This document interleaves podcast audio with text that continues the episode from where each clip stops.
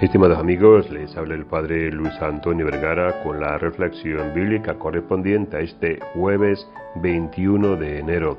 El Evangelio está tomado de San Marcos capítulo 3 del 7 al 12.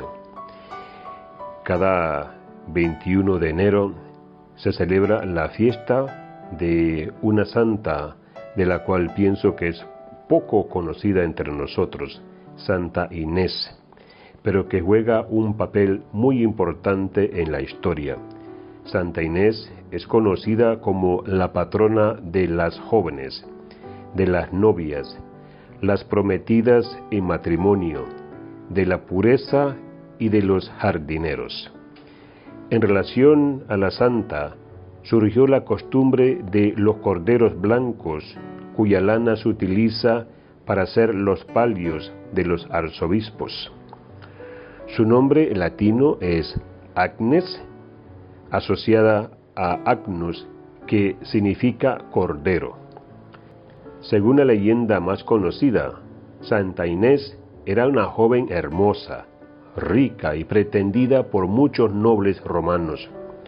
No aceptó a ninguno, aduciendo que ya estaba comprometida con Cristo, y la acusaron de ser cristiana fue llevada a un prostíbulo, pero unos ángeles y señales celestes la protegieron.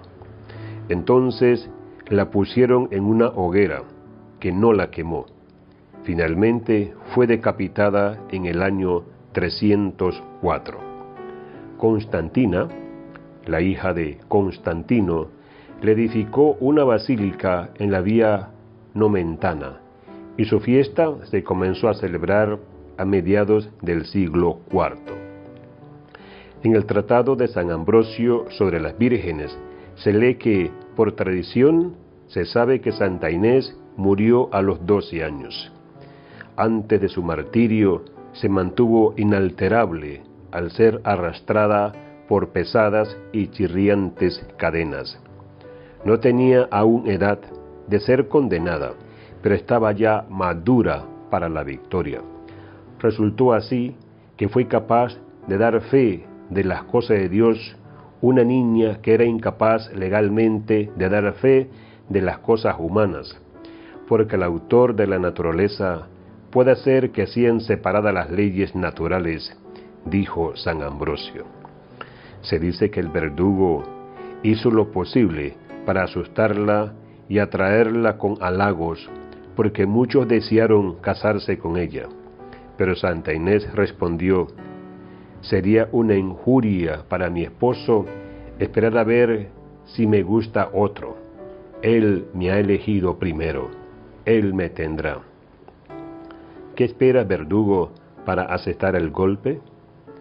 Perezca el cuerpo que puede ser amado con unos ojos a los que no quiero. La santa oró y doblegó la cerviz ante el verdugo que le temblaba la mano para dar el golpe, pero ella permaneció serena. En una sola víctima tuvo lugar un doble martirio, el de la castidad y el de la fe. Permaneció virgen y mantuvo la gloria del martirio, concluyó San Ambrosio. A Santa Inés se le representa como una niña o señorita orando con diadema en la cabeza y una especie de estola sobre los hombros, en alusión al palio. Va acompañada de un cordero a sus pies o a sus brazos y rodeada de una pira, espada, palma y lirios. Que Dios les bendiga a todos.